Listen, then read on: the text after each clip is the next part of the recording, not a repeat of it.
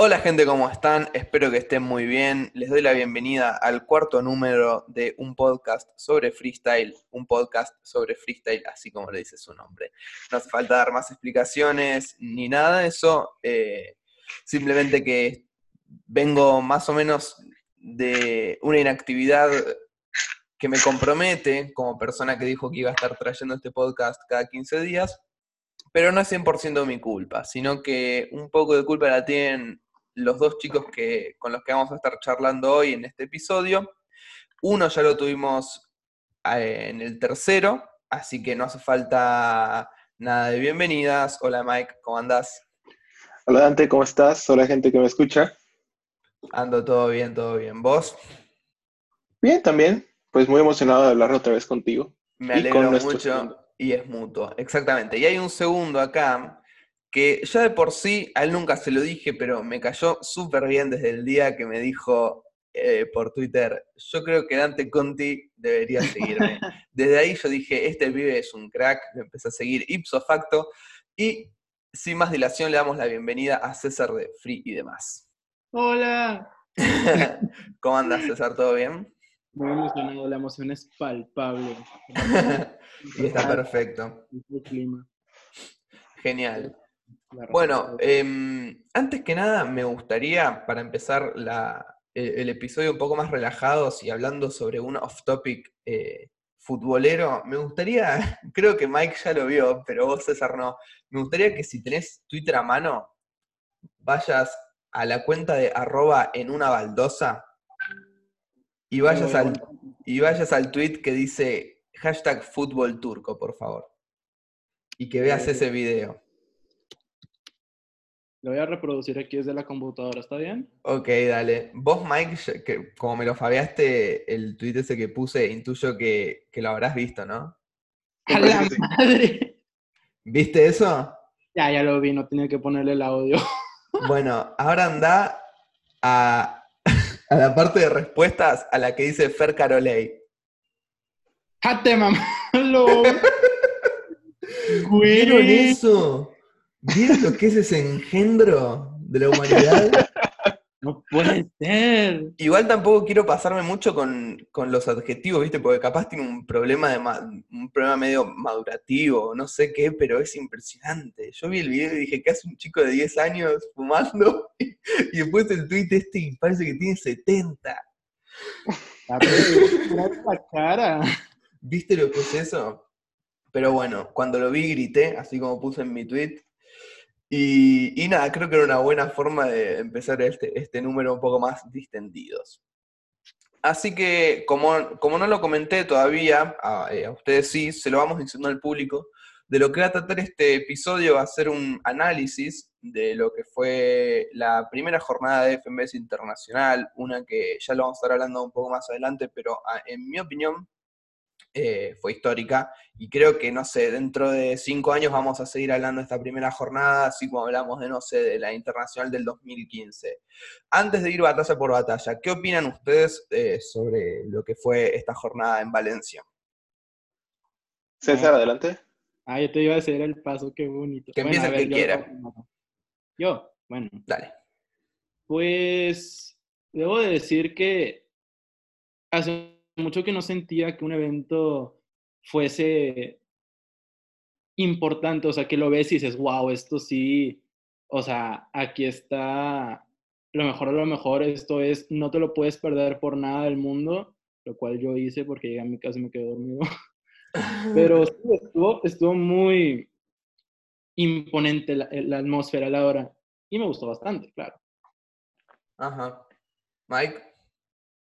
Bueno, yo creo que esto de la FMS internacional es un, bueno, va a ser un hit, evidentemente, y lo que creo que es más importante es que, perdón, en las primeras versiones de los eventos, digamos, los primerizos, siempre ocurren errores de, organización, y veo que en esta de, la FMS internacional todo corrió como, como mantequilla, pues en realidad no hubo ningún trastabilleo de, de parte de la organización, entonces Urban Roosters yo creo que se merece un aplauso, una ovación de pie, porque al menos en la organización estuvo todo fenomenal. Es verdad, en eso tenés razón. Salvo algunos desperfectos horarios eh, en el comienzo del streaming. Ah, bueno, eso sí. Sí, Mike, ahí, eh, la, la verdad que tenés razón porque al ser perfecto, como vos lo decís, yo no me había dado cuenta de que podía llegar a haber errores. eh, y nada, ahora, ahora que lo decís, eso, que tenés razón, posta. Em, por mi lado, es verdad eso que decía César también de que era un internacional que vos a priori decías, bueno, es imponente. ¿Qué ha pasado tal vez con, con Pangea? Pero no sé si los resultados que quedaron a posteriori fueron los que quedaron eh, ahora y el domingo, o sea, dos días después de acaecida la FMS Internacional. Por lo tanto, ¿A qué te refieres con eso? ¿cómo, cómo? ¿A qué te refieres con eso los resultados? Que no sé, yo por lo menos antes de Pangea esperaba que fuera la mejor internacional de la historia. Me acuerdo que de hecho publiqué, va, yo no Mm. publiqué, escribí un artículo para Indie Hoy, que es un medio, medio de acá de Argentina, medio internacional, pero no importa, que, que como que la hipótesis central de- del artículo era si podía llegar a ser eh, el evento máximo, el culmine del freestyle a nivel internacional, que a mi entender creo que no lo terminó siendo, por ciertos desajustes en el jurado, por temáticas medio tiradas de los pelos, por esa final fallida del público mexicano, que no es por insultarlos a ustedes ni nada, pero eh, es inadmisible Ah. eso de, de, de silbar asesino, creo yo. Pero Fíjate- creo... Sí, perdón. que yo leí que no estaban abuchando asesinos, es que había unos fans, mm, había leído que alguien había comentado que como ese evento, debido al tipo de promoción que tenía, atrajo muchos fans nuevos. Entonces Claro. los fans nuevos no se sabían comportar. Claro. Entonces yo leí de alguien que según fue el evento, que iba para ellos, para esos fans, porque andaban haciendo revuelta ahí en el, creo que en la Ah, parte ah, ah. Interesante. Entonces, yo pienso que hay más hate del que merece ese público por eso. O sea, sí, fue, llamó la atención de la manera equivocada, pero como que se tergiversaron tanto las cosas. Puede ser, puede ser, es verdad. Yo esa parte de la historia la verdad que no la sabía. Válido el aporte, No hay problema. pero sigo pensando que eh, esta FMS internacional superó completamente, tanto en expectativas como en resultados, a internacionales anteriores. Sin más, esta fue mi opinión personal, pero los invito a que empecemos con la primera batalla del día, que fue ni más ni menos que Bennett contra Stigma. Primero me gustaría saber qué pensaban de esta batalla antes de verla. Que empiece el que quiera. ahora Mike. Ahora Mike. Eh, yo la verdad es que estaba muy emocionado más por Bennett que por Stigma. En lo personal, eh, Stigma se me hace de esos raperos que tienen solamente flashazos de mucho nivel y, y el resto del tiempo, en lo personal, obviamente, me, como que me aburren, pues. Entonces yo, yo estaba esperando más bien escuchar a Bennett que a Stigma, pero pues, a final de cuentas es una batalla como al final vimos que es de puro free, free real, ¿no? Nada de pensadas, nada de recicladas, todo Exactamente. 100% freestyle en la esencia, pues. Sí, y antes, antes de, de dar pie a César, eso que decís de cero recicladas, acá yo me hice una anotación, lo dijo Stigma en, en su Easy Mode, con la, le, había sal- le había salido la palabra prohibido, y él tiró, está prohibido rimar con rimas pensadas. Entonces ya desde el vamos, ya Stigma eh, como que invitaba a que sucediera todo lo que nosotros habíamos estado diciendo de esta batalla, ¿no? Que iba a ser cero recicladas, free real, etcétera, etcétera. Pequeño, pequeña postilla. César, ¿vos qué pensabas? Pues eso que mencionaba Mike del Free Real sí lo tenía en la mente cuando, cuando me entré de la batalla.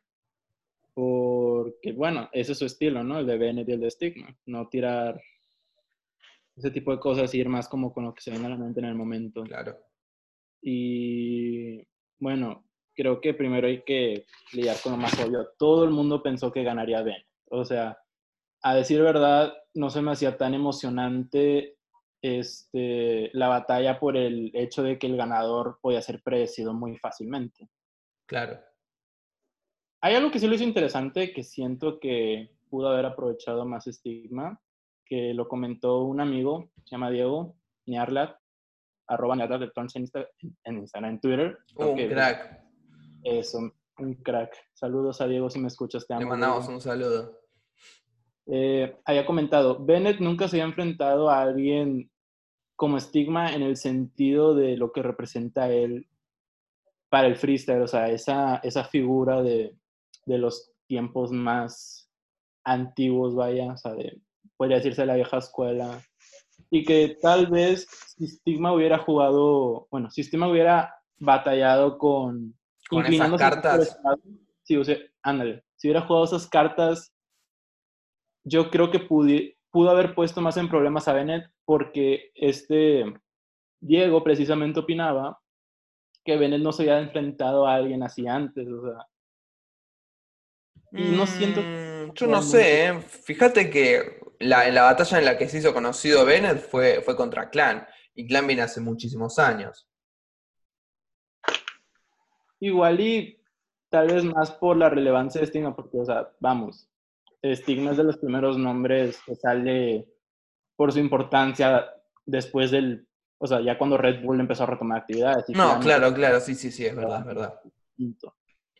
Y, y ya que estábamos hablando de estigma, ya ahora vamos a pasar a, a la batalla en sí. Les hago una pregunta que tranquilamente la respuesta puede ser no, pero si me lo preguntan a mí, la respuesta es sí. Y es si alguna vez ustedes los hatearon a estigma. Mm, creo, yo pensaría que sí.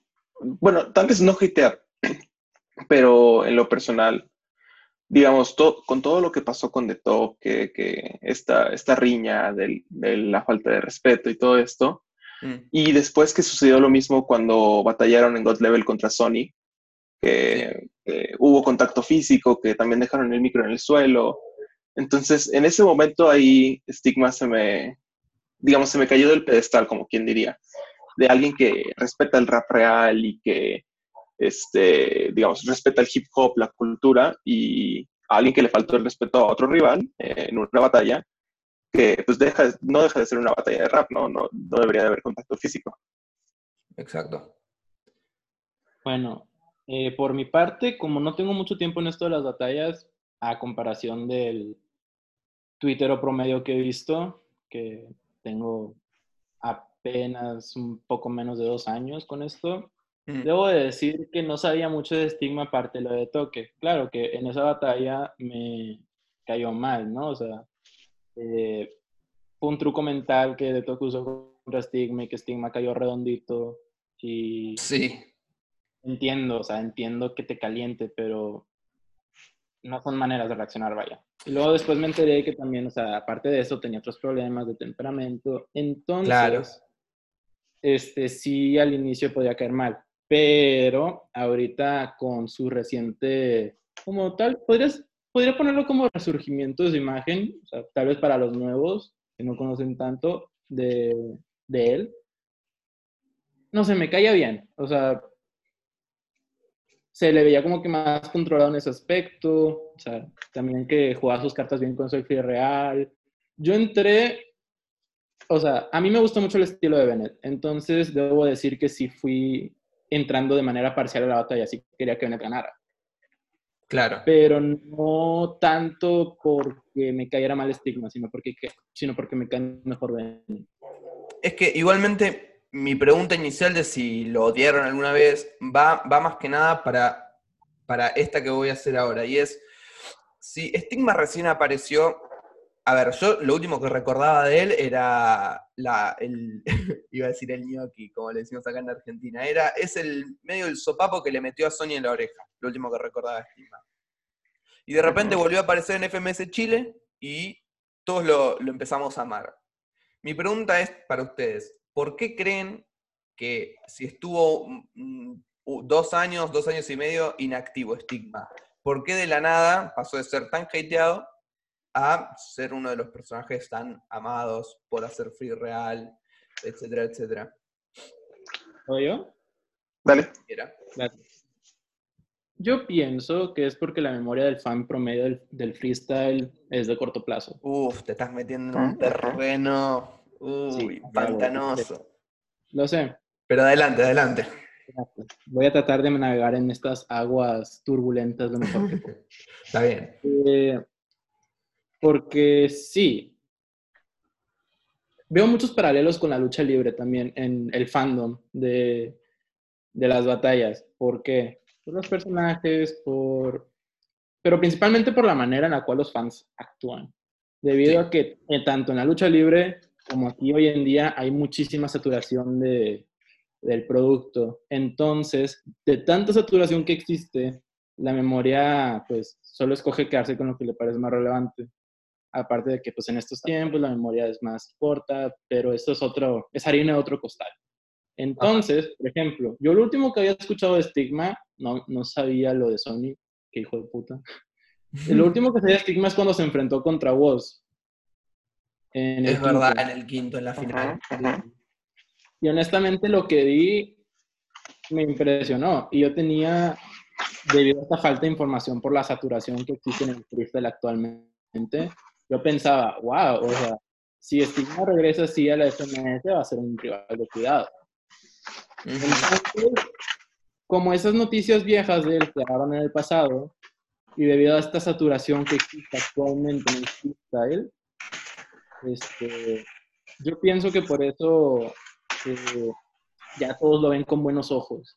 Porque no han tomado el tiempo de ver quién había sido antes, ese historial de, de errores que ha cometido Stigma. Y respondiendo a la otra pregunta ya de manera más concisa, no, no lo llegué a odiar. Simplemente me pareció que había actuado más de una o dos maneras. Pero sí, claro. de haber sabido eso del golpe a Sony, creo que sí lo Uf, eso fue, fue increíble en ese momento, porque fue un contacto físico, no como el de Arcano, al toque que fue un beso o sacarle la gorra, sino que fue una, un, sopapo en, la oreja, así como que, viste, contacto físico agresivo real. Por lo que a mí, la verdad que me sacó de mis casillas y lo odié bastante. Con tu respuesta, Mike, adelante. Mm, yo creo que este, esta parte sí incluye mucho de lo que yo tenía pensado decir también, que, el fan promedio de las batallas tiene memoria a corto plazo, y creo que también tiene que ver la primera batalla que tuvo, que fue contra Kaiser, si mal no recuerdo. Entonces, el tipo Kaiser también es un tipo relativamente odiable, bueno, al menos hablo de lo personal, por, por su estilo más bien anticuado de relleno, relleno, relleno, punch. Y gritería. ajá, ajá, y y en general el personaje de, este, de la genkidama, del populismo, de, de gritar todos los punchlines, es, pues bueno, es, no, es, no es el más agradable, por así decirlo.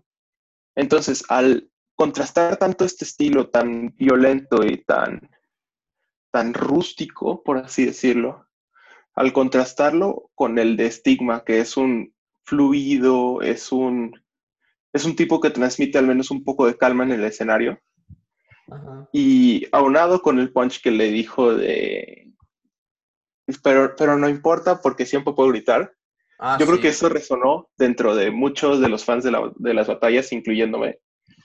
entonces, entonces eh, digamos, todos estos factores se, hicieron una conjunción, además de ver como la leyenda viva de Stigma otra vez freestyleando y haciéndolo bien, eh, para que de nuevo fuera tan amado como, bueno, tan, tan, amado como nunca había sido, pues.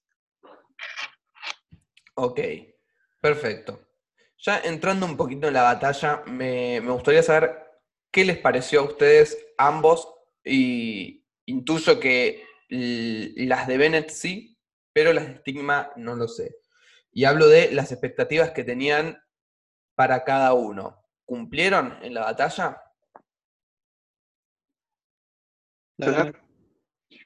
Bueno, tú, Mike. Bueno, eh, yo creo que, bueno, Bennett, como, como dices, obviamente cumplió las expectativas porque siento que se alejó un poco de, de el estilo batallístico que tiene, que al final de cuentas es mucho de free real y lo que se subió a hacer es hacer freestyle con estigma, no, no batalló tan directamente, solamente demostró que él era mejor improvisador en contra de estigma, ¿no? De Stigma yo no tenía ninguna expectativa, de hecho no esperaba que estuviera ahí. Igual hubiera preferido, por ejemplo, al menor representando a Chile. Eh, pero al no tener expectativas de, Stigma, de decir, lo hizo muy, muy bien, sobre todo para un escenario tan grande como, como lo fue Valencia y para un rival tan bueno como lo es Bennett. Entonces, yo, igual que César, yo pensaba que pues Stigma iba, iba a perder antes de, de, que empezara la batalla, ¿no? Pero definitivamente hizo un papel más que decente. Ok. César. Yo mero, este, fíjate que yo sí tenía expectativas para Stigma, algo más de cerca la FMS Chile que Mike, que yo sepa. Y pues, como había visto la batalla de Stigma con el menor, sí tenía así como que, vaya, qué buen pico que alcanzó en su minuto de, de respuesta, si me lo recuerdo. Entonces yo pensé, ok, si esto fue en la liga doméstica, a ver cómo lo hacen en el FMS internacional. Sí tenía ciertas expectativas. Entonces, yo diría que sí se notó algo que había comentado Soprano. Ajá. cuenta maravillosa de Twitter Batallas, probablemente. La mejor, diría. Eh, válido, válido. Este, que a Stigma se le, ha notado, se le notaba nervioso contra Bennett. Mientras que Bennett estaba así de que en una nube, de que no puede ser, estoy rapeando con Stigma, qué emoción. Y sí tiene razón, sí se le ha notado un poco nervioso. Y luego, no, hombre, o sea, cuando Bennett le responde, es que Stigma le había dicho algo así que batalla con el mejor de la liga. Y cuando Bennett le responde, yo no estoy batallando con el mejor de la liga, yo pensé, chingo, no, de aquí no se levanta. Ese es, un punchline de esos que te dejan en knockout porque no puedes responderlo porque sabes que está en lo cierto. Entonces, honestamente, no, ya a partir de ahí fue que, nada, ya. Esa fue buenísima, la de que no le puedo ganar al mejor de tu liga porque no lo tengo enfrente. El refe a referencia fue increíble. Sí. Y, ya hablando un poquito de, ya que me das el pie, César, de algunas frases así que me quedaron resonando, me quedó una de estigma que me gustaría introducirla para empezar a debatir sobre esto. En un momento, eh, en el, si no me equivoco, en el primer minuto libre, Stigma dice, todos rapean igual. ¿Dónde está esa fábrica? Haciendo referencia a que al menos los de la Liga de FMS España, cosa que también lo he charlado con varios amigos que les gusta el freestyle, rapean todos igual, ¿no? Siempre con, el, con, el, con la misma estructura de, que decía Mike antes. Relleno, relleno, relleno, punch. Ta, ta, ta, ta, ta, punch. Ahora, como primera pregunta, ¿ustedes creen que la fama que tiene España de ser, entre comillas, cuadrados es verídica? Yo creo que es que se necesita pensar para responder, no es algo que pueda responder de reflejo, así como decir el mejor de México es asesino. Sí. No, sí tienes que pensar, ponerte a analizar. Yo pienso. Pero a priori, así, al voleo. ¿Qué pensarías? Eso iba, eso iba. Este. Es más cierto de lo que es falso. Porque no, no se me hacen tan distintivos. O sea, Chuti se me hace diferente de Scone y Scone de Bene y Bene de Chuti. Si acaso RC por el flow, este Sasco por las métricas y todo lo que conlleva este, esa relación que tiene él con eso. Y fuera de eso, tal vez si acaso Mister Ego por la sangre, porque se nota que cuando quiere es un hijo de su madre. Sí, Pero sí. fuera de eso, como que algunos, o sea, sí, sí se me no hay nada que los diferencie. Como por ejemplo Menac, que el que fue a Supremacía, representando a España, te lo juro, no, no tengo nada en contra de él, lo digo con respeto, pero qué olvidable es su freestyle, o sea, muy, se me hace muy parecido, o al menos no se me hace tan así, es diferente del resto de la escena española quitando la élite, que si la escena fuera de la élite sí se me hace un poquito como que las líneas se, ¿cómo se llaman? Se empiezan a difuminar un poco más entre las diferencias, con sus excepciones, claro. Ajá. Mike. Mm, yo estoy en desacuerdo. Bueno, o sea, siento que los puntos que toca César son los mismos que hubiera digamos, dicho yo, pero con la respuesta contraria.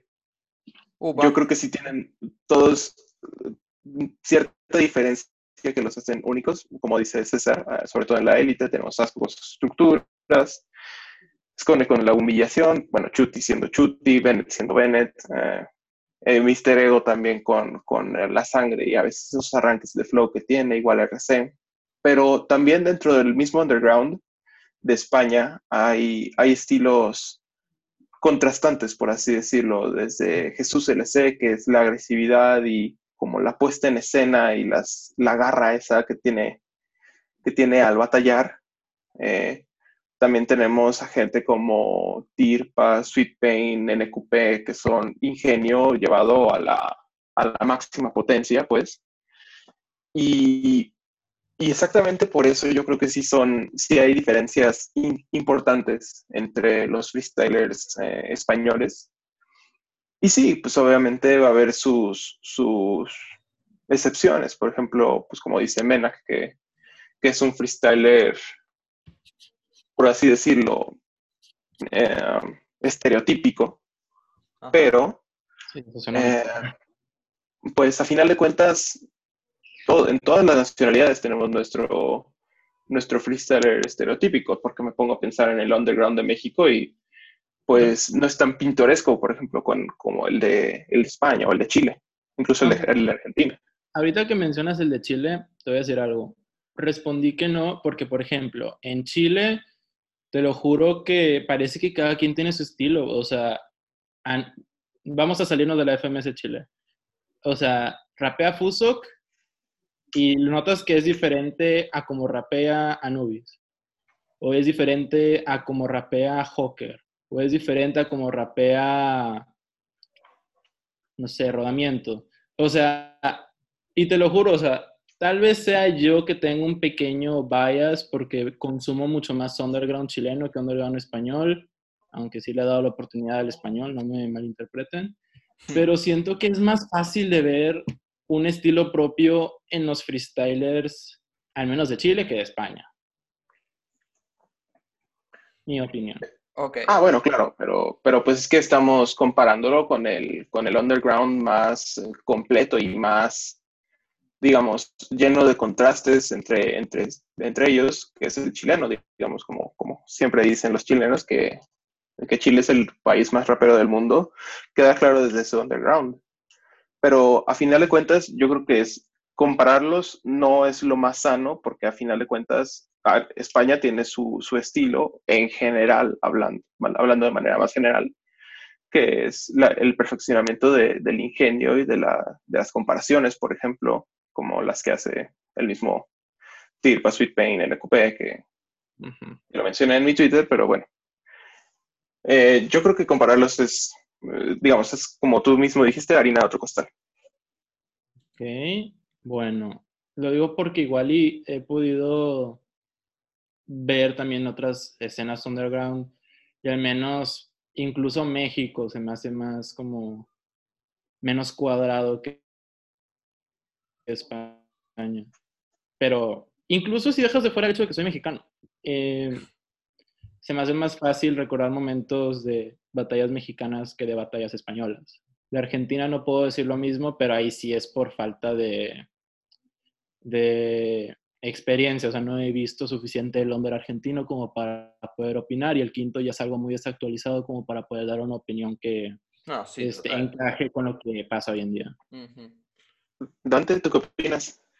A ver, volviendo a España, que era donde yo quería poner el foco puntualmente.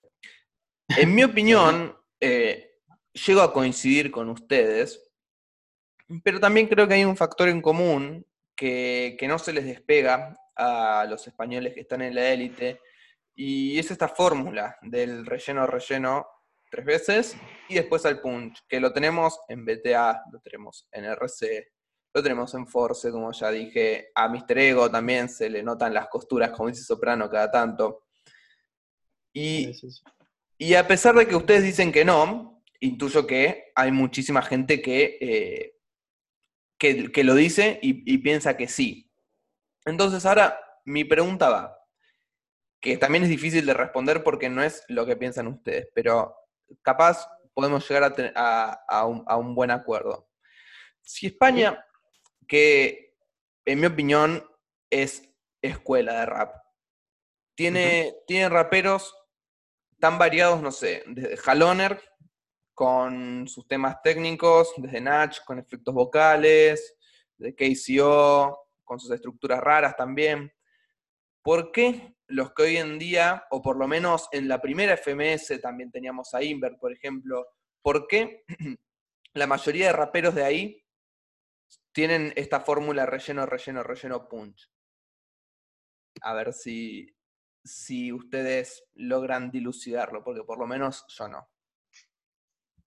Ok, creo que tengo una teoría que se me acaba de ocurrir. A ver, a ver. Lo que pasa es que en los, en los tiempos pre-parón teníamos raperos que, que eran muy distintos de unos de otros, siguiendo esta escuela española de, de florituras, como quien diría. Teníamos a Honko, al mismo Haas, eh, bueno, en realidad no, reconozco mucho del underground, bueno, de, no, de, los tiempos pre, preparón, pero en realidad yo de lo, que, de lo que he visto, que no es mucho, he visto que muchos se diferenciaban por su estilo y estas estructuras que de vez en cuando no clavaban bien un punch o, o la idea se quedaba perdida durante la construcción, pero tenían este, este, este estilo de estructurar y, meterle, meterle skills, como quien diría, ¿no? Sí. En fin, en los tiempos post-parón eh, llegaron raperos eh, que, que, se enfocaban más al punchline. Por ejemplo, Scone, por ejemplo, Invert, por ejemplo, Bobby.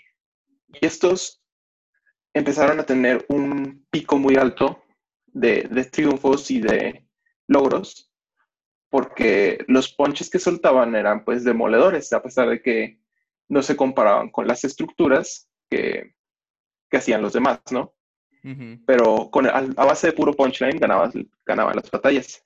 Entonces, por lo mismo, hubo una evolución, selección natural, de, de, que los raperos empezaron a ver, oye, pues si las, estructuras no me están funcionando, voy a intentar meter más punch, aunque descuide la forma.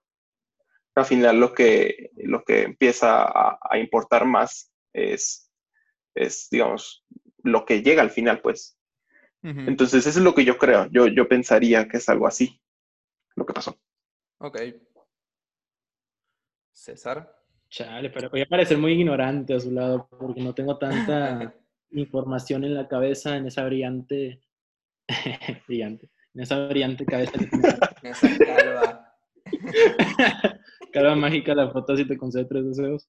Este, lo que he visto de las batallas pre-parón, le hace muy poquito, como la que más viene a mi memoria es piezas contra enciclopedia. Y me acuerdo ahí que a pesar de lo que Mike decía, se le da mucha prioridad al punchline. Y de hecho quería decir que, o sea, si es Cone e Invert aparecían ya desde esos tiempos, como que no se me hace tan, tan correcto meterlos en eso de, ah, sí, la gente postparón, cuando bien pudiste haber metido a Chuti. Que ah, sí es más como reconocible de la nueva escuela. Y bueno, yo también quería decir, o sea, que esto no lo sé, la verdad no estoy 100% seguro, pero como dicen, es una teoría. Como Force empezó a triunfar con su Uf, también te estás metiendo en un terreno pantanoso. Advierto. Lo sé. No está, ¿verdad? siga, siga. Ahí va. Siento, teóricamente, que como vieron que él empezó a triunfar con ese tipo de contenido, pues los demás dijeron, pues para qué nos esforzamos si tenemos, si puedes evocar la misma reacción, incluso una más grande, si tiras cosas así. Sí, sí. Ahora, este, tienes, tienes mucha razón con lo que dijiste, o sea, si tienen raperos, este... Tan variados. ¿Qué es eso? tan variados. O sea, es una ensalada de, de raperos lo que hay en España. Que uno tiene un estilo así, otro estilo asá. Ándale, muchas gracias Ahí por la va. aclaración. Y existe, o sea, esa ensalada de raperos, sobre todo tan buenos al punto que puedes decir que es una escuela de rap de España.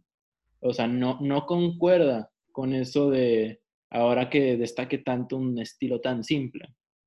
Entonces yo pienso que es por, es una teoría medio sacada de quién sabe dónde, pero yo pienso que este, en vista de que ese estilo más simple es más efectivo, y aquí ya sí me estoy metiendo en camisa once varas, y que el jurado, o sea, como que empieza a valorarlo más, tanto por las reacciones del público como porque legítimamente piensan que es que se debe valorar más ese estilo que tal vez algunos piensen más correcto, que estructurar mejor el patrón, meter un punch más inteligente, este, meter más técnicas, aunque eso ya se recuperó recientemente.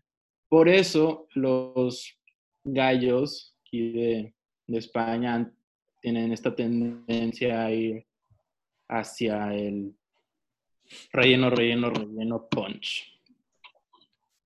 Perfecto. Fin. Este es un tema que, que da para un, un- número entero. Así que, y me gustó sus, sus teorías, así que si están dispuestos a hacerlo, hasta- a hacer este debate en otro momento, más que invitados. Claro. Pero a mí me gustaría, recién estábamos con, eh, digamos, extrapolando frases de Bennett contra Stigma. Y, me, gust- y eh, recién la mencionábamos, pero me gustaría retomarla para iniciar otro, entre comillas, debate también.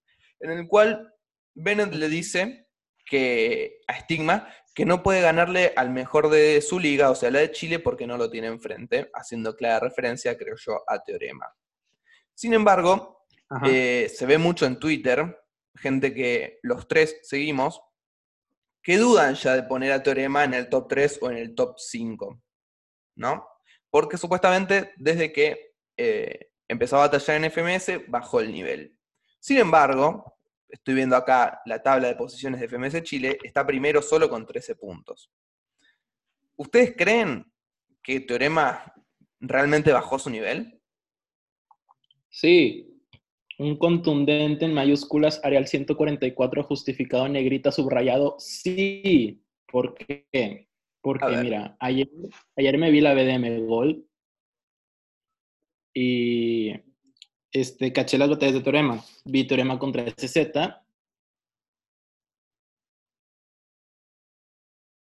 SZ le ganó a Teorema, pero se la dieron a Teorema. Ahora, en semifinal, te lo juro que la impresión que me llevé porque Joker, a- porque a Joker le dieron la victoria, te lo juro, me llevé las manos a la cabeza, pensé, no puede ser, pensé que se la iban a dar a Teorema Ujú, y se la dieron a Joker y estoy muy feliz por eso. Ok. Aunque lo, bueno, el resultado de la final es otra cosa, pero Sí, estoy en desacuerdo. Y luego por el tercer lugar, este, que se llama Corteza, el oponente, ujú. no lo sé, o sea, no se le veía a Teorema como antes. O sea, con ese estilo tan... ¿Cómo lo puedo poner? Así como no me importa quién seas, te voy a decir las verdades a la cara. Sí. Con... Aunque seas el Tupac bajado del cielo, te voy a decir que Tupac es mejor que tú. Algo así Ok. sobre todo, incluso en FMS. Este, cuando vi la batalla contra Ricto, yo, es más, hasta la cara de Teorema, hasta Teorema pensó que Ricto le ganó. Entonces, digo, por la expresión facial. Sí, sí. Cuando- Esa famosa foto de él León. con la boca medio de, de pato. Sí, sí, mirando acá. Entonces, siento que desde ahí ha bajado el nivel. Bueno, ahí ya es como que es obvio que bajó el nivel, porque no, al menos este 2019 no lo he visto como en su peak. Y es ¿Cuál más, fue su- ese su peak le dijo, ese, sí, claro.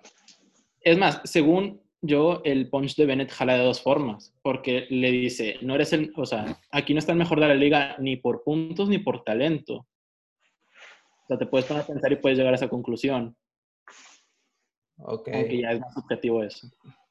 Pero dos cosas. La primera, que, que creo que no, que no me entendiste que era una pregunta. ¿Cuál fue el pick de, de Teorema? El pick de Teorema, eh, creo que 2017. Finales, desde la BDM contra Asesino. Ok. Y, ¿Y, 2018. ¿Y quién crees que es el mejor de la FMS para vos? De Chile, Chile. claro. De Chile, híjole. Como MC general, en general, este es, mira, voy a ser sincero, parecerá fanboy, pero te diría que Ricto, de no ser por esa voz tan maldecida que tiene y esa falta de musicalidad, te lo juro que es él, o sea, me acuerdo que leí un tweet de Aresh que decía, si las batallas fueran escritas, literalmente, o sea, si solo ves lo que te, o sea, las palabras redactadas, ¿quién crees que sea el mejor del mundo? Y todo el mundo, o al menos la mayoría, estaba de acuerdo con que Ricto. Por supuesto, sí. Sí, sí, totalmente. Es que es difícil, ¿eh? Fíjate, es la, es la liga más balanceada, según yo, la FMS Chile. Yo diría que Yo no sé si tanto balanceada, ¿eh? Bueno, sí hay, sí hay como que sus niveles, ¿no? O sea, es, es- en todas las ligas va a haber. Pero siento que ahí legítimamente cualquiera le puede ganar a cualquiera. Ujú. Pero, sin embargo, sigo creyendo que la más balanceada es la de México. De no ser por, por ese titán que ya sabemos todos quién es. Pero, mm, Mike. ¿vos qué pensás de lo de, de lo de Teorema? ¿Para vos bajó el nivel? El, el bajón de nivel de teorema sí es significativo. No voy a decir que antes era una deidad y ahora ya no es nada. No, claro, eso sería Pero ser un poco amarillista, ¿no? Sí, claro. o sea, tuvo un bajón de nivel, es, es claro, exactamente como dijo César desde que empezó la FMS. Pero yo todavía lo veo como el mejor de Chile. Es válido. ¿Crees que a pesar de ese bajón, ese supuesto bajón de nivel, aún no hay otro chileno que lo alcance? Eventualmente va a haber. De hecho, yo creo que no tarda. No, no, pero, pero ahora, hoy a este 9 de septiembre. No creo, Ok. no creo. Genuinamente no creo. Yo diría que como gallo, Kaiser. Van a aventar Kaiser, No. pero espérame. O sea, lo digo porque a pesar de que su estilo es lejísimos de ser el, el más degustable para nuestros oídos, la experiencia que tiene y la manera que sabe imponer y llevarse al a los jueces y al público es algo muy a considerar. Yo pienso que si nos vamos por maneras de afrontar una batalla, primero está Teorema, luego Kaiser, luego Nitro en trilogía, a pesar de que Teorema y Nitro sean mejores freestylers que Kaiser. Ahora, ya dentro de, de quién podría ser, si no lo toman más, que es subjetivo, pero si no, si, no, si no tiene tan mala suerte en estos tiempos, podría decirse, yo pienso que Joker podría ser. Muy bien. Me parece que coincido con vos. Este, me parece que Joker es medio el heredero al trono chileno. Aunque lo vienen tongando bastante, según lo que vengo leyendo yo particularmente, Sí. la BDM de ayer no la vi, pero según lo que me comentaste vos recién y lo que leí por Twitter, fue un robo gordo. Sí. bueno. Pero bueno, igualmente creo que estuvo haciendo cosas muy interesantes en competencias que rankean para FMS, así que debería, Claro. no, vamos a esperar a, a que actualicen el ranking, ¿no? Pero yo creo que debería estar en el top 4 seguro, ¿no? Actualmente es líder del ascenso. No, no, creo que ese es, ese es el, el otro Hawker, el que tiene doble K. No, no, no, no, no. Es que Joker con K perdió en primera. Y Ah, y ahora el Joker- Hawker con Q está primero. según chequé, él está primero y segundo es Z. Y después Joker con Uh, K. perfecto. Suena Me, muy bien. me faltaría rodamiento y yo tengo una corazonada por rodamiento. Rodamiento en Instagram que estaba peleado con Eude porque había, o sea, Eude le había prometido algo y después, o sea, como que no. Que es eso, No. ¿no? Que se comenta que iban a meterlo a él y a otro güey en FMS y que al final terminaron decantándose por Droce y no me acuerdo quién más. Y por Ricto será, ¿no? Gracias, Ricto, creo que sí es Mm. Ricto. Entonces, por eso Ay, han no estudiado con, con Urban Roosters. Entonces, digo, yo me imagino que él compite porque le llena, pero si sube por el, ran- por el ranking de ascenso, ¿Va a decir que no? Muy probablemente. sí. No. Me la acabas de bajar. Mira, Pero era horrible. Era eso que te enteraras meses después si es que quedas en el top 3. Entonces. No, es verdad, es verdad. Mejor, mejor. La verdad Sí. que, que te lo agradezco. De nada, Dan, cuando quieras. Chicos, este, yo voy a decirles una cosa que la verdad que no me lo esperaba y que no conté realmente la cantidad de minutos. Pero creo que ya estamos rozando los 50 o los 40 minutos de podcast y solo va- vamos a analizar una batalla. Vaya, vamos muy lento. Vamos a meterle el nitro. No, Entonces- entonces esto me mucha risa. Paren, paren, paren, paren. Lo que yo les propongo es, es dos opciones. Dale. que cortemos acá con este Bennett Stigma y el análisis y el posterior divague que hicimos sobre otras cosas, que cortemos acá y sigamos otro día con Papo RC, o que vayamos al Papo RC y ahí sí lo cortemos acá porque cosa de hora y media, eso sí, se nos va de las manos y no lo va a escuchar nadie, ni yo editándolo. Así que em, si van a estar disponibles otros días, perfecto. Y si no, bueno, no sé qué vamos a hacer porque se nos fue de las manos, muchachos. Yo este- esto te juro que, que no lo tenía en consideración. Nada, está bien. Pero lo que digan ustedes. de dato, Si te sirve de datos, sí conozco podcasts de hora y media que sí son escuchados. Entonces no te preocupes tanto por eso, pero sí entiendo tu preocupación. Entonces, Pero hay que cosechar, hay que cose- esos Claro, claro, claro. escuchadores, esos oyentes son fieles y hay que cosecharlos. Y yo no sé si con un podcast sobre freestyle, cuatro capítulos, coseché fieles oyentes. Entonces, me, me parece correcto mi- mimarlos y darles algunas cositas medio cortas. Bueno, Pero, mm, entonces, sí, yo voto porque también vayamos sobre. Es que miren. Pues bueno, sí está bien. O sea, Papu, RC y luego ya nos vemos a la próxima. Ok, hagamos entonces dos capítulos de dos. Muy bien. Bueno, pasamos con. Ah, para, para comentar, para aquel que vive, no sé, encerrado en una cueva, terminó ganando Bennett sin réplica, 4 a 1. Base que votó réplica, los demás lo votaron a Bennett. Y Stigma se quedó sin la posibilidad de eh, estar en la final internacional de FMS, aunque todavía tiene la posibilidad del segundo corte, pero para eso falta mucho. Ah, claro. Entonces ahora vamos con una de las batallas que por lo menos yo más esperaba, no sé, ustedes pues me lo dirán, que fue Papo contra RC. Chicos, ¿qué esperaban de esta batalla? Yo esperaba una batalla peleada, esperaba una batalla donde, donde fuera muy escuchable, por así decirlo, porque, bueno, si bien la voz de RC no me gusta, su flow me gusta mucho.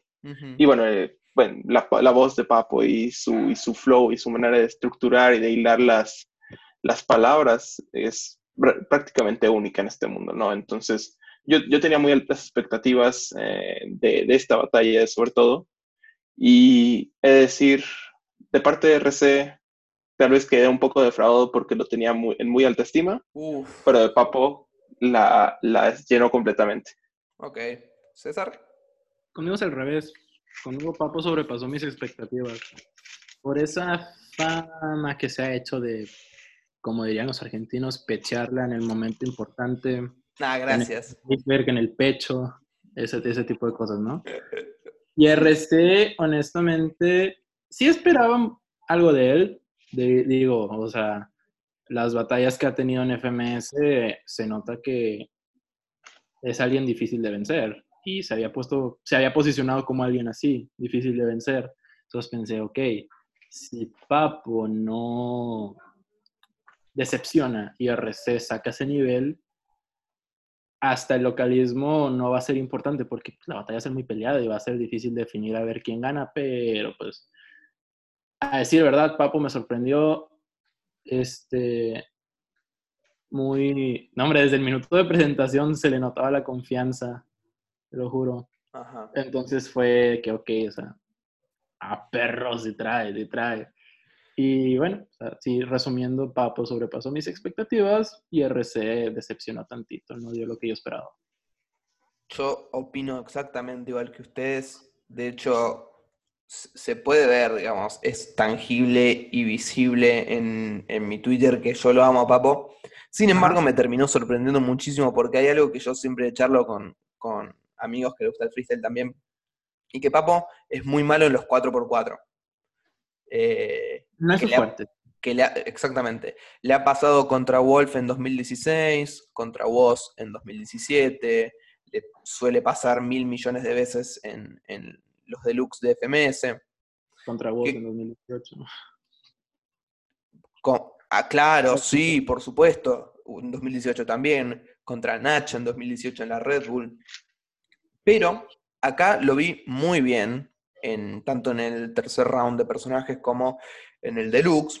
Y RC por su lado me decepcionó completamente. Primero que nada porque lo noté nervioso estando en Valencia. Que eso ya, viste, que Valencia es el, lugar donde nació. Y segundo porque se trajo unas escritas que ni, ah, ni papo contra cacha.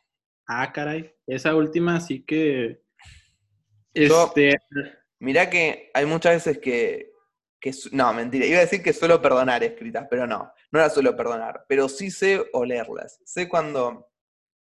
A veces, ¿eh? Digo, tampoco es que soy el detective de las escritas, pero mm, hay muchas veces que, que se ve muy fácilmente cuando te las traes escritas o preparadas desde antes. Desde es que por eso entonces recién andaba tan nervioso y ese que se aventaba así como de que, por favor, sí, ruido. RC estaba muy nervioso. Piensen también que, está bien, fue una vez a México, pero creo que esta fue la primera internacional grande que le tocó vivir.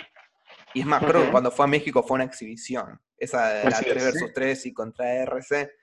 Bueno, entonces, a ver, sí, Mike, perdón. Estaba muy. ¿Te escribió RC? Estaba ¿Tú crees monólogo. Mm, yo soy muy inocente y siempre quiero creer que la gente hace freestyle y que. O sea, yo, yo digo que ninguna rima es escrita y que todo es capacidad de su mente, pero Corazón. En algunas rimas como estas sí me, sí me hacen dudar de esta ideología que tengo.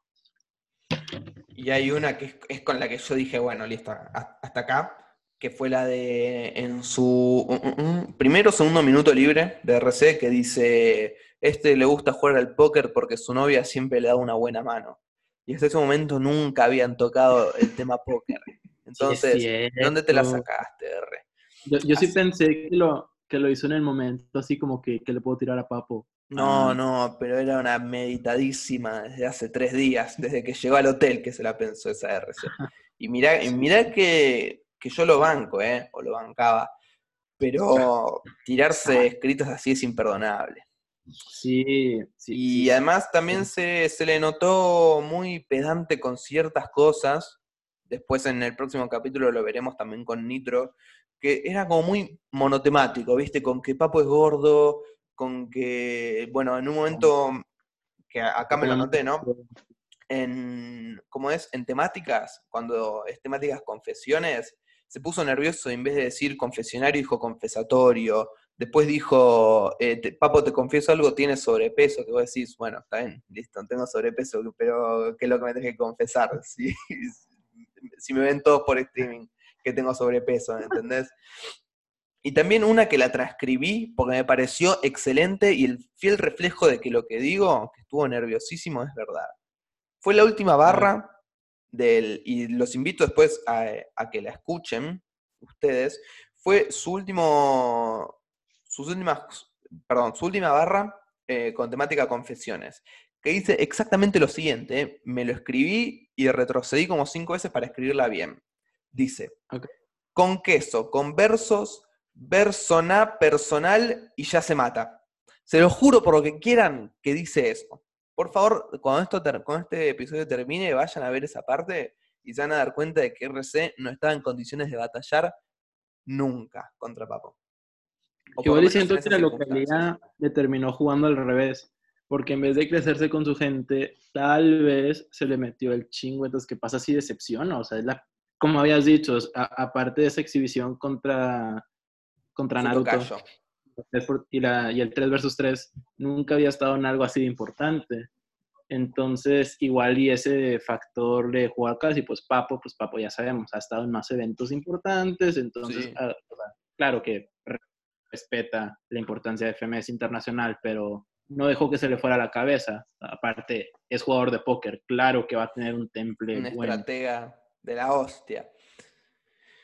Y por otra parte también creo que lo vi, esto es lo que también comentaba Infranich, lo vi tratando de meterse en el juego de Papo, los juegos técnicos, ¿viste? De Sí. estructurar con muchas palabras y tal, y se lo notó muy mecánico, ¿viste? Cuando a Papo le sale orgánicamente, sin mayor esfuerzo, a RC se lo veía muy cuadrado para hacer los juegos de palabras, también tiró algunas con temática, de hecho, que, que nada que ver, como la del paso del robot, que era en el tercer round, fuerza contra inteligencia, que vos, bueno, podrás decir, bueno, la linkeó con ah, inteligencia artificial, pero no, muy tirada de los pelos. Pero bueno, ya me callo y, y quisiera saber qué, qué opinas vos, Mike, de, de todo esto. Si es que vos crees realmente que lo sobrepasó los nervios, este, o, o qué fue lo que le hizo perder a RC en Valencia. RC es un gallo muy explosivo y por lo mismo, cuando tiene un buen día, se nota y cuando tiene un mal día, se nota peor. Yo todavía me... Yo prácticamente lo que más consumo es Red Bull, ¿no? Y desde que estaba, desde que empecé en esto, pues, empecé a ver una tónica de, de RC, que era que cuando tiene un buen día, lo para pues un tongo y listo pero cuando tiene un mal día, híjole, se nota a leguas. Le pasó con, con Blon, que tuvo un buen día y lo tonguearon. Y le pasó con Blon, justamente un año después, que tuvo un mal día y lo, no sé qué votó el, el- jurado, que también, digamos, le hicieron, le devolvieron el favor. Entonces, este, por lo mismo que es un gallo muy explosivo y que tiene todo el sentimiento a flor de piel, eh, se notaban sus ganas y se notaba que quería ganar y estar y demostrar lo que es enfrente de su ciudad, pero se achicó, se achicó contra un papo que, a pesar de la, de la de, de, de RPC, se mostró con toda la calma y, o sea, lo noté casi hasta indiferente a RC. O sea, como que, sí, ok, tú haz tu show, tú brincas, tú grita, yo estoy aquí rapeando tranquilo, con toda la calma del mundo. Y entonces eso frustró a RC, porque él esperaba un poco, un rival con más como, un poco más agresivo, por así decirlo. En, en ese juego sí le puede ganar. RC actuando agresivo y actuando como territorial, por así decirlo. Pero Papo ni se inmutó ante la actitud de RC y como dices, una vez que ya no le funcionó esto de la agresividad, se me- intentó meter en los juegos de palabras, como dices, muy mecánicos, muy, no voy a decir que mal ejecutados, pero definitivamente pudieron haber sido mejores. Concuerdo. Y además también con eso que decías, lo, lo digamos, lo, lo linkeo con lo que decía César sobre lo, lo estratega que es Papo. Y se ve claramente en dos cosas. La primera es en el acapela, cómo lo quiere poner nervioso haciendo sus pausas, aplaudiéndole al micrófono así como que dijiste una rima increíble, te paré la batalla sin decir nada, eh, retrucándole. Hay un momento en que RC le dice eh, que no te llevas una mierda ni en Red Bull ni en FMS. Y ahí Papo dice, medio así como teatral, ¿no? Diciendo, ¿es real esto que escuché o me parece? Algo así. Es RC el MC que ganó tres veces FMS. Y ahí dijo, todo como, claro, ¿qué me venís a decir a mí que nunca gané nada si vos tampoco? Y encima sí, gané una Red Bull, quedé segundo de FMS. Periodicazo en el hocico. Sí, totalmente. Le hizo el pum pum perro malo, ¿viste? Y, Agarró y además también, la segunda cosa, echándole en cara eh, lo pedante que era RC con el tema del gordo. Él le decía gordo, gordo, gordo, y Papo en un momento le, le dijo, no sé qué, este me dice gordo con ganas. Es como que yo, todo tranquilo lo decía, ¿eh? y en un momento rompió y empezó a gritar. Es como que yo diga RC come bananas. Así como vos me vas a tirar un recurso básico, es como que yo te tiré eso que ya te lo tiraron 20.000 veces y ya ni tengo ganas. Entonces, me parece que también eso es, es eso que dicen ustedes completamente. Y, y que sí, RC se vio totalmente superado. Sin embargo, algunos que conozco les ha dado réplica, que no sé de dónde les dio réplica con los puntos, pero creo que para mí, para nosotros tres, nos queda claro que era de papo directa. Dante, Dante. Dime. Este, ahorita chequé Twitter rapidín y estaba viendo el, bueno, este Valen de IF en su cuenta de opinión. Shout out a Valen y a IF Opinión y a Info Freestyle en general, los adoro. Este, a Valen y a Farra. eh, que Papo comentaba este Valen que Papo estaba camuflando su falta de contenido. Y yo pensé, ¿en qué momento? O sea, ¿de dónde piensas tú eso que tuvo falta de contenido? Si al menos tuvo más que RC. ¿Ustedes piensan eso? ¿Que tuvo Mm, falta de contenido en su batalla? habría que ver de qué está hablando. Capaz se ¿qué refiere a que, a que Papo no tenía nada con qué tirar la RC, tipo de historial. Porque RC se vio que le tiró un momento de voz, de, sobre el deto. Capaz se refiere un poco que Papo no sabía con qué tirarle de la historia de RC, pero yo, yo no lo vi Mira, está. contenido. De hecho, justo Soprano le dice, ¿a qué te refieres con eso? En su lenguaje en español España dice, Papo trata de adornar todos sus patrones con muchas palabras que suenan iguales y similar técnicas o skills, pero hay momentos en los que repite las mismas palabras y pierde toda la coherencia posible como juegos, tanto de flows como de skills. Hay momentos en los que lo salva, pero también, si lo sigue haciendo siempre, va a terminar quedando muy en evidencia. Ya sabemos que todo en exceso es malo. Mm, sí, ahí lo estoy leyendo. Sí es verdad que tal vez Papo usa los mismos juegos de palabras como el loco del lococo y, y etcétera. O la de, Sla- claro, la del Slatan, que repite palabras. Pero yo no sé si estuvo falto de contenido. ¿Vos, Mike? Oh. ¿Qué, qué pensás? Mm, yo creo que, bueno, cualquier tipo de estructura le puedes tirar de lo mismo, ¿no? Que, pero yo creo que en esta batalla sobre todo, pues, como Mm. RC no tiene un, una- un historial tan, tan conocido como el de Papo, pues evidentemente Papo no le iba a poder tirar sin caer en los recursos básicos de siempre, ¿no? Entonces por eso prefirió solamente hacer, es- bueno, dedicarse más bien a las estructuras y hacer técnicas más que a simplemente tirarle, oh, eres un mono, jaja. Creo que ya sé a lo que se refiere. No sé si se acuerdan, pero repitió, por ejemplo, el recurso de Rosalía de con altura. Sí, como en su easy después. mode y después creo que en el hard mode, dijo Rosalía con altura. Igual y despuesito, no lo recuerdo tan, tan pegado, pero sí, tal vez a ese tipo de cosas se refiere, aparte de, pues no tengo historial de que le tiro. Hay algo también que, que sí es verdad, y es que lo veo mucho más desenfocado adentro de las batallas que en otras épocas como puede ser 2016. Creo que está mucho más falto de respuestas, que se vio también en la batalla contra RC, y que, que, que ya lo dije, ¿no? Pero como que lo veo menos enfocado. Como que antes trataba de agarrar lo que sea que dijese el rival para tirárselo como respuesta. Ahora no tanto. Y es algo que claramente le podría haber jugado en contra, porque en ninguno de sus minutos responde concretamente a algo que le haya dicho RC. Después, obviamente, en el 4x4 sí, pero porque no tiene otra cosa que hacer. Porque si no respondes en el 4x4, como que perdés, ¿viste? Directamente. Pero sí, en ese sentido sí puede ser. De hecho, lo charlábamos con Alto Punch hace unos días. Y es que mi papo preferido no es ni de cerca el de estos años. Sí, bien. Y es un cambio, no, y es un cambio que no sé si fue necesario que hiciera Papo. Capaz por el 2002, tema del griterío, sí, pero yo creo que en técnicas era mejor en 2012, 2011 que ahora. Sin embargo, la gente lo, lo ama más ahora. Sí, había dicho 2012, ¿no? Sí, Claro. Sí, vi el tweet, que el- algo así como tu gallo perfecto y tu, el niño ya existió y, era- y ya no está. Sí, es- porque trataba de hacer otras estructuras, viste, un poco más complejas. Trataba de hacer A, B, A, B, A, B. Ahora solo hace ponerle A, B, B, A, a veces 3B y después vuelve con la A.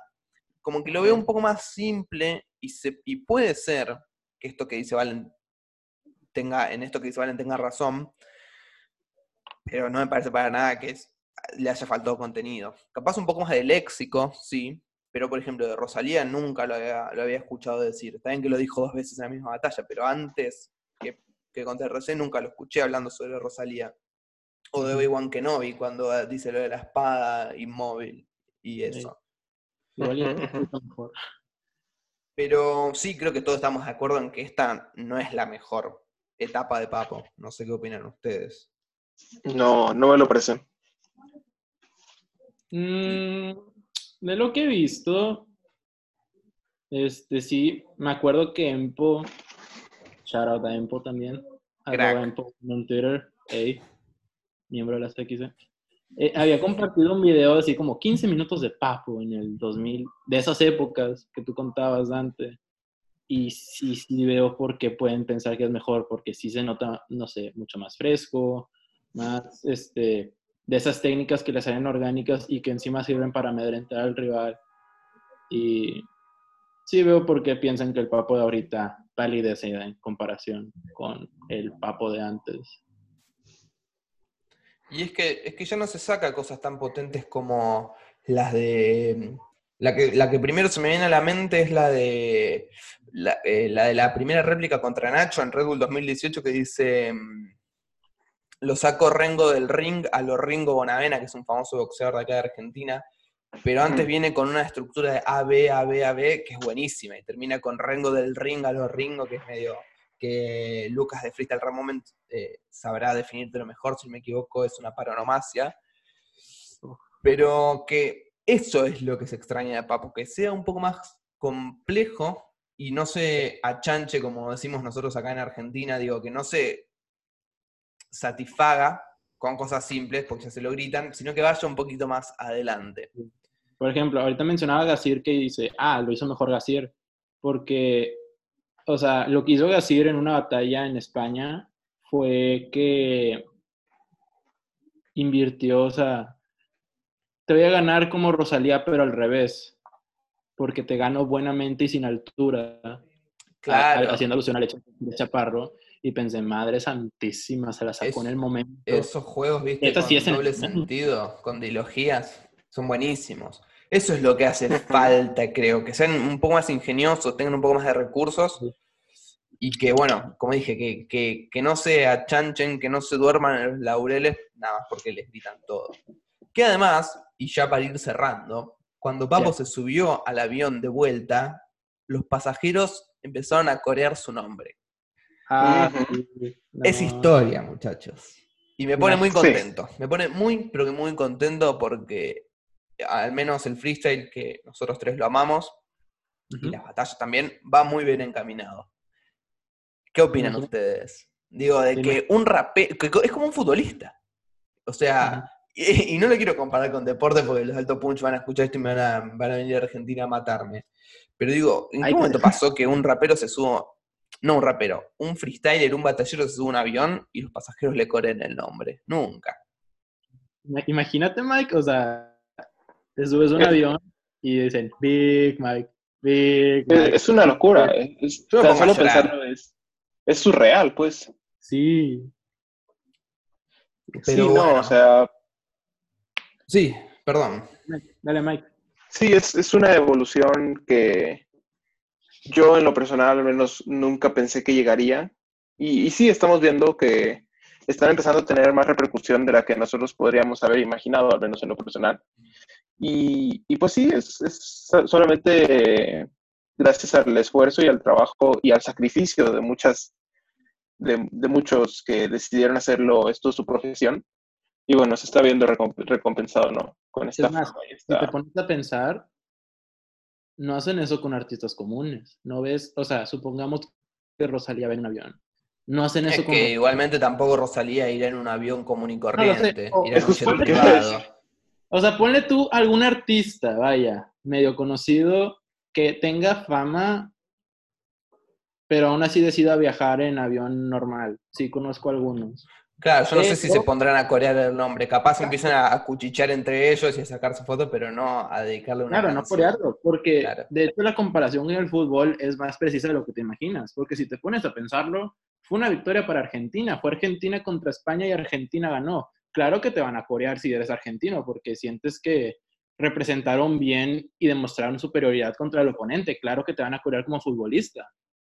Bueno, eso es verdad. Si yo por lo menos que tengo configurado Google Argentina, entre comillas, que no sé si es precisamente eso, pero si eh, escribo Papo, salen los medios tradicionales de mi país más famosos, así como diciendo Papo en sí, el rapero argentino que conquistó España, por ejemplo. O sea, es una victoria del país, literalmente, aunque yo por lo menos no lo tomo así, pero para la gente más o menos ignota, sí lo es. Entonces, no sé si es negativo o positivo, si es positivo que lo reconozcan y lo vitoren en el avión, pero bueno, vamos bien encaminados, creo yo. No lo Ah, perdón, Mike, dale. Este, y también lo que me sorprendió fue la historia del, chico este que se fue en su monopatín a, uh, buscar a Trueno. Es verdad, impresionante. Eh, si querés contarlo vos, ¿cómo fue? Ah, en realidad no, supe mucho la historia, pero por lo que entendí de las historias que subió Mufasa a su Instagram, fue que eh, era un chico, bueno, eran, dos chicos, ¿no? Unos hermanos, primos, amigos.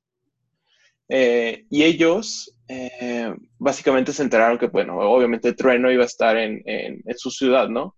Entonces ellos anduvieron no sé cuántos kilómetros. 30.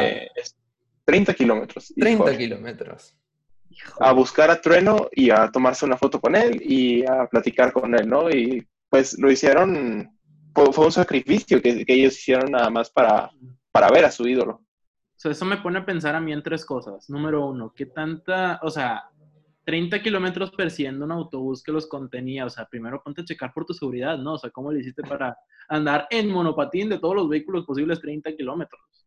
Segundo, ponte en el lugar de trueno. O sea, ¿qué sentirías tú si alguien estuviese tan obsesionado contigo que desearía chutarse 30 kilómetros en monopatín nada más porque te idolatra por lo que haces en batallas de freestyle y por música, tal vez?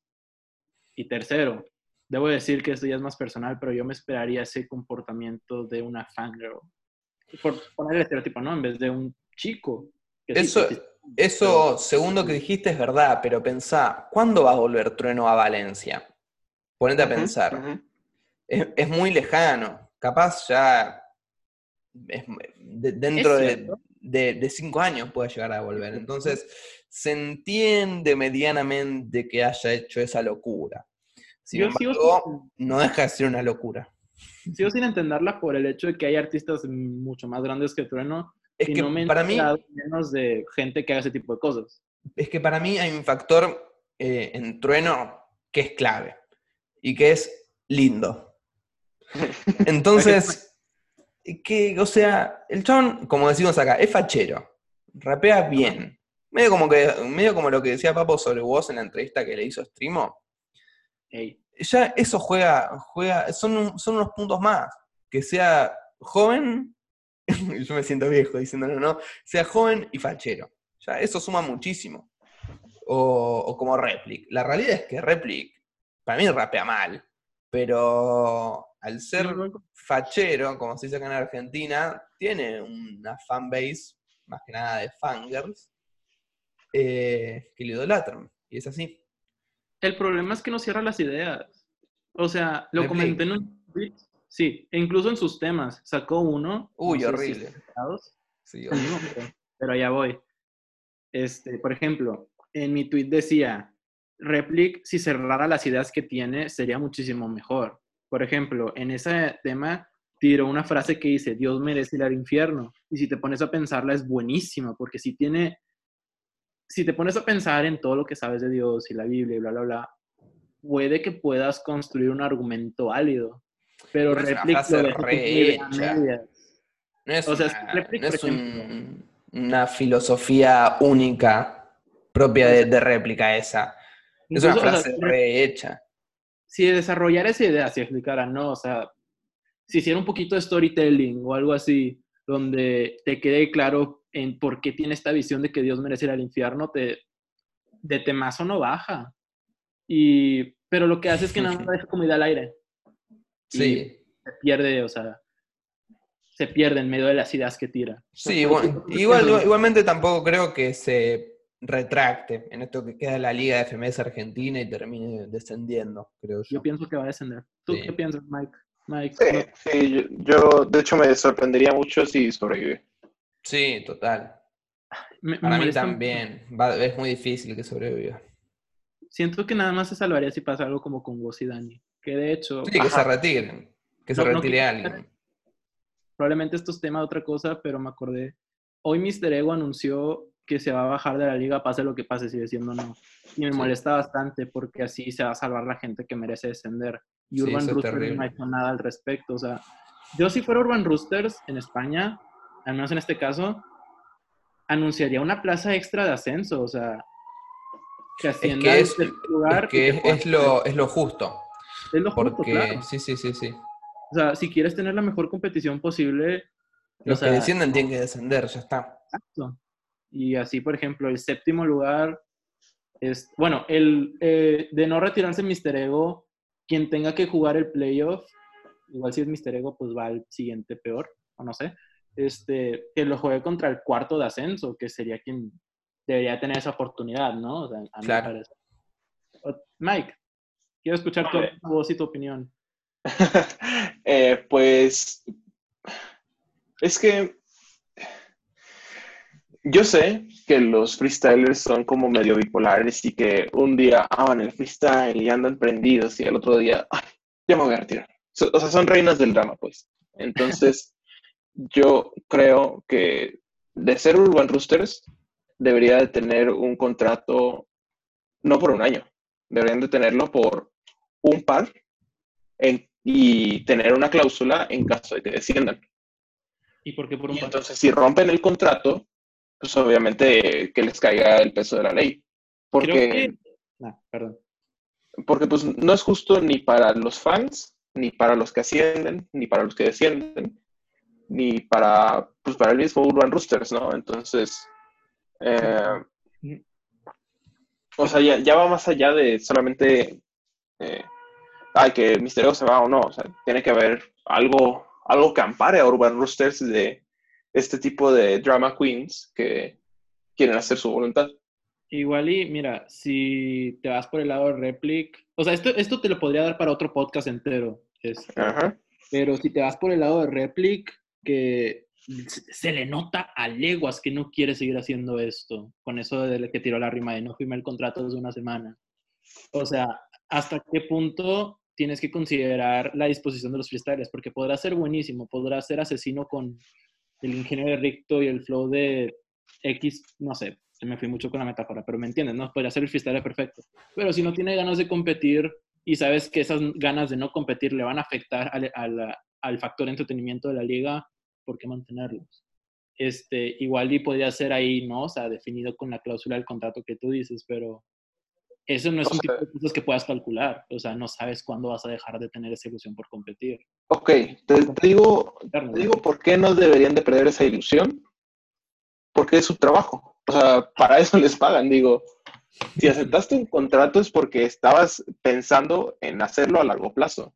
Si a corto plazo ya no te estás motivando, ya no te gusta, pues ese es tu problema. Tú fuiste el codicioso que quisiste ganar el dinero en, en nueve fechas de FMS. Mira, tengo un par de contraejemplos que quisiera meter ahorita, pero como Dante dijo, se nos, o sea, podría ser mucho tiempo, ¿no? Entonces, este, con gusto retomamos esta conversación otro día y porque la verdad sí da, sí da para...